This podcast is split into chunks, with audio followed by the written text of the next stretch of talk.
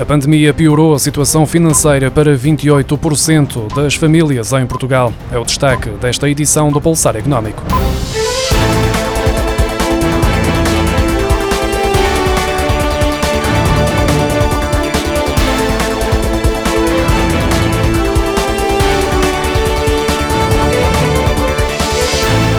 Pandemia teve um forte impacto na economia e 28% dos portugueses consideram que a sua situação financeira está a pior agora do que antes da Covid-19, como indicam os dados divulgados esta quarta-feira pelo Instituto Nacional de Estatística.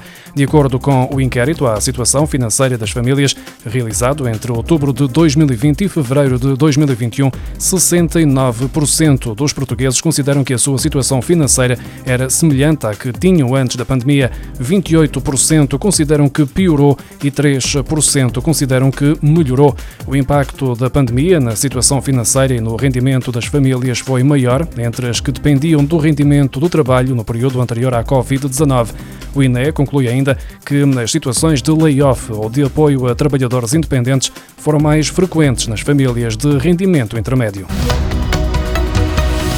A economia portuguesa perdeu terreno face à média europeia durante o ano passado, fortemente penalizado pela pandemia. Em 2020, o PIB per capita de Portugal, medido em paridade de poder de compra, em percentagem da média da União Europeia, caiu 2,2 pontos percentuais para os 76,4%, de acordo com os dados divulgados esta quarta-feira pelo Instituto Nacional de Estatística e pelo Eurostat. Em Portugal, o PIB caiu 8,4% em 2020, a quarta maior queda da União Europeia, só ultrapassada pela Espanha, Itália e Grécia, três países que também são muito dependentes do turismo. Já a quebra média da União Europeia ficou pelos 5,9%. O PIB per capita português recuou quatro anos devido ao impacto da crise pandémica.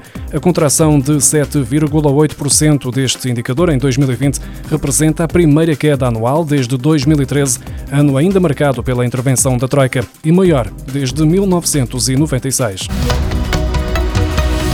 A taxa de ofertas de emprego subiu para os 2,6% na zona euro e para os 2,4% na União Europeia no terceiro trimestre, segundo os dados divulgados esta quarta-feira pelo Eurostat. Entre julho e setembro, a taxa de ofertas de emprego fixou-se nos 2,6% na zona euro, acima dos 2,3% registados no trimestre anterior e dos 1,7% que tinham sido observados no mesmo período do ano passado. Na União Europeia, os 2,4% de aumento das ofertas de emprego são comparados com os 2,2% do segundo trimestre e os 1,7% do período entre julho e setembro de 2020. As maiores taxas de oferta de emprego foram registadas na República Checa, com 5,2%, na Bélgica, com 4,7% e nos Países Baixos, com 4,2%. Por outro lado, as mais baixas foram registadas na Grécia, com 0,7%, Bulgária e Espanha, com 0,8% cada. Em Portugal, o indicador fixou-se nos 1,2%, depois de ter sido verificado 1% no trimestre anterior e 0,7% em igual período do ano passado. O preço médio da eletricidade no mercado grossista ibérico atinge hoje um novo recorde de 302,48 euros por megawatt-hora. O recorde anterior foi atingido esta quarta-feira, em que o preço médio da eletricidade no mercado grossista ibérico chegou à marca de 291,73 euros por megawatt-hora. Esta oscilação continua a ser explicada pelo aumento dos preços do gás e das licenças para a emissão de dióxido de carbono. Desde o início do mês, os preços do gás na Europa já aumentaram cerca de 30%, ultrapassando os recordes de outubro. Neste momento, as reservas de gás europeias estão abaixo dos 70%, um número que causa preocupação, uma vez que o inverno chega já na próxima semana. O volume de novos créditos ao consumo recuou 2% em outubro face ao mês anterior, fixando-se em 574 milhões de euros. Comparando com outubro de 2020, o volume de novos créditos ao consumo aumentou 6,2%, segundo os dados divulgados esta quarta-feira pelo Banco de Portugal. A maior descida foi registada no crédito automóvel, que recuou 4,1% para 213 milhões de euros. O crédito pessoal desceu 2% para 264 milhões de euros. Quanto ao crédito crédito concedido através de cartões de crédito e linhas a descoberto caiu 2,9% para 97 milhões de euros.